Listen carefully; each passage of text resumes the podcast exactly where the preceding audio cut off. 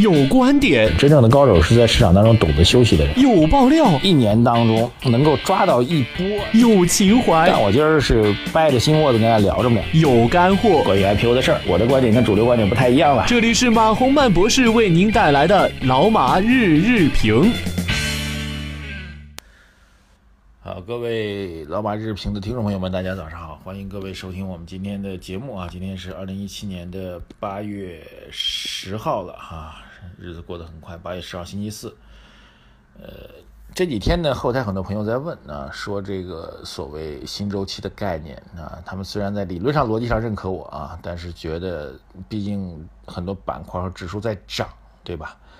呃，认为这毕竟是丧失了一次投资机会啊。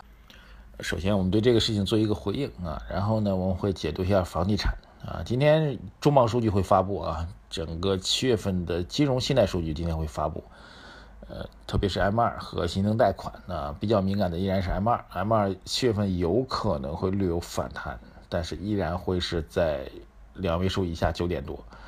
呃，整体货币资金收紧的状况还会持续啊，当然要看今天九点多公布的具体的宏观数据了，金融数据今天会公布，提醒大家。好，这个回应一下大家的问题啊，这个究竟如何来看近期的行情啊？确实，近期在涨价概念情况下，确实有些板块涨得很猛。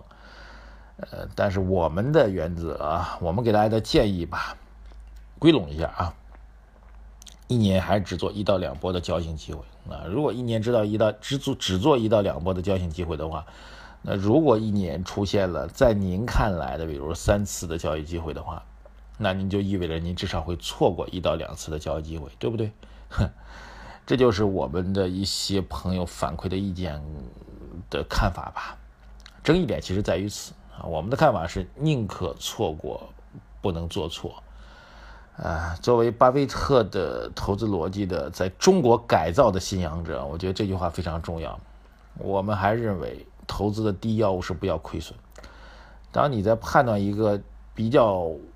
确定性的投资机会的时候，也就是我们一年在寻找一到两次相对比较确定投资机会的时候，如果评估下来，某次投资机会有些风险是你自己没有办法准确去预判的，有些风险你是没有办法形成准确预期的。用我们经济学的说法叫做不确定性，这个不确定性是非常非常巨大，就是随时有可能会出现意料之外的。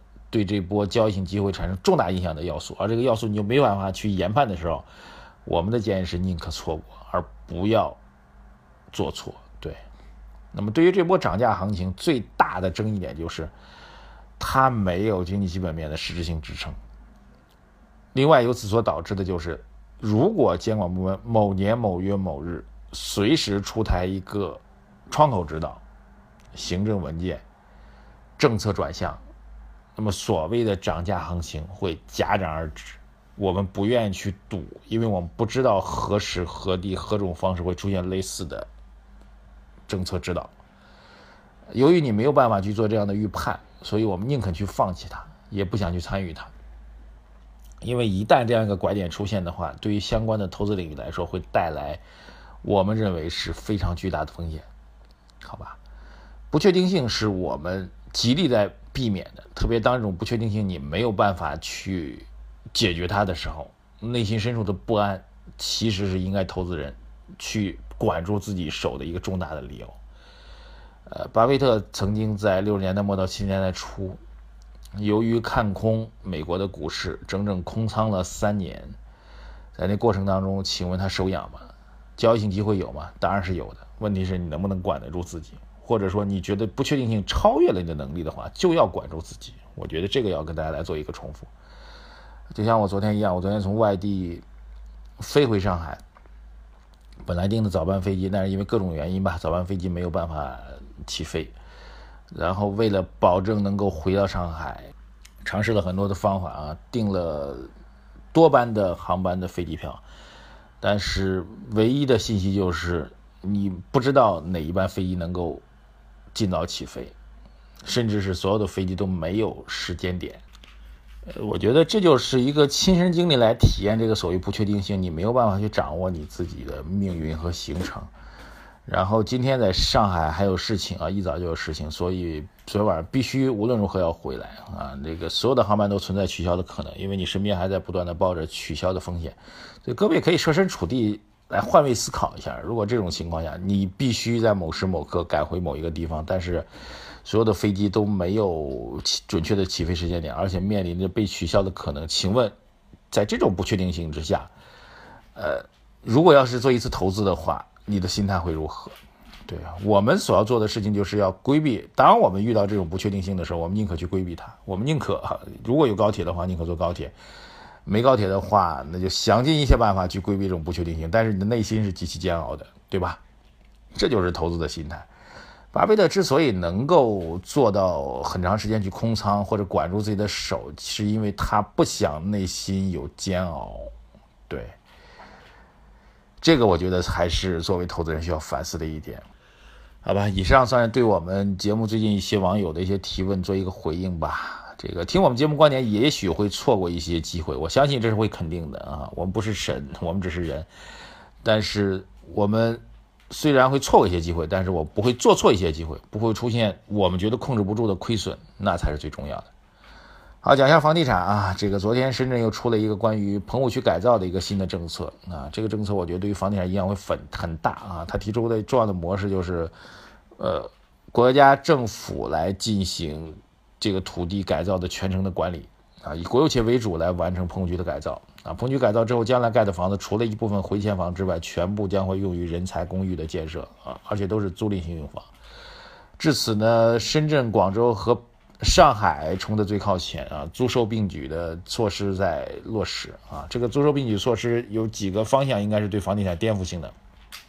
第一个，政府和国有企业将会成为这个未来房地产发展的主要的力量啊。民营企业未来如何在这盘大局当中发挥自己的作用，现在机制不明。对，这我要讲的第一点啊。第二点就是所谓的房地产的长效机制，应该就是以租赁为主。对，这个应该是确定的啊。由此导致结果，在未来三到五年时间当中，也许到五年啊，整个房地产的供求的结构会发生重大的变化。那么以租赁为主的住房将会越来越多啊。从需求来讲，年轻人会更多的在自己首套置业当中，啊，不能叫首套置业了，首套的长期住宅当中会选择租赁，啊，这样的话会出现类似于香港。啊，或者新加坡的这种市场的一种状况，就是将来会有越来越多的城市公民居住在租赁房里，政府提供的租赁房，租金价格非常便宜啊，对比最最最最起码对比现在的市场租赁价格要便宜。另外会有一小部分是商品房，啊，商品房的价格会变得非常高，对，这是我们的一个判断啊。呃，如果整个的供求结构做一个大的扭转，就是租赁房数量越来越多的话，这种格局会比较明显的出现。对，但是在这个变化过程当中，会有一些新的调整，我们回头有详细的结果再让他再做一个判断吧。总的来说，对于房地产行业来说，这种影响是非常非常巨大的，好吧？谢谢大家，今天先聊到这里啊。这个最后稍微做点互动吧，最近因为比较忙碌，跟大家互动少。关于航班延误，最近是成为了中国市场经济运行的一个很大的一个问题吧。身边的朋友，无数的人都在抱怨航班延误的事情。最近你有没有被延误过？有什么样的开心事儿或者不开心的事儿，来跟我们交流一下，好不好？谢谢大家，欢迎大家在微信公众号“财经马红漫”留言，谢谢大家留言、点赞、转发，再见。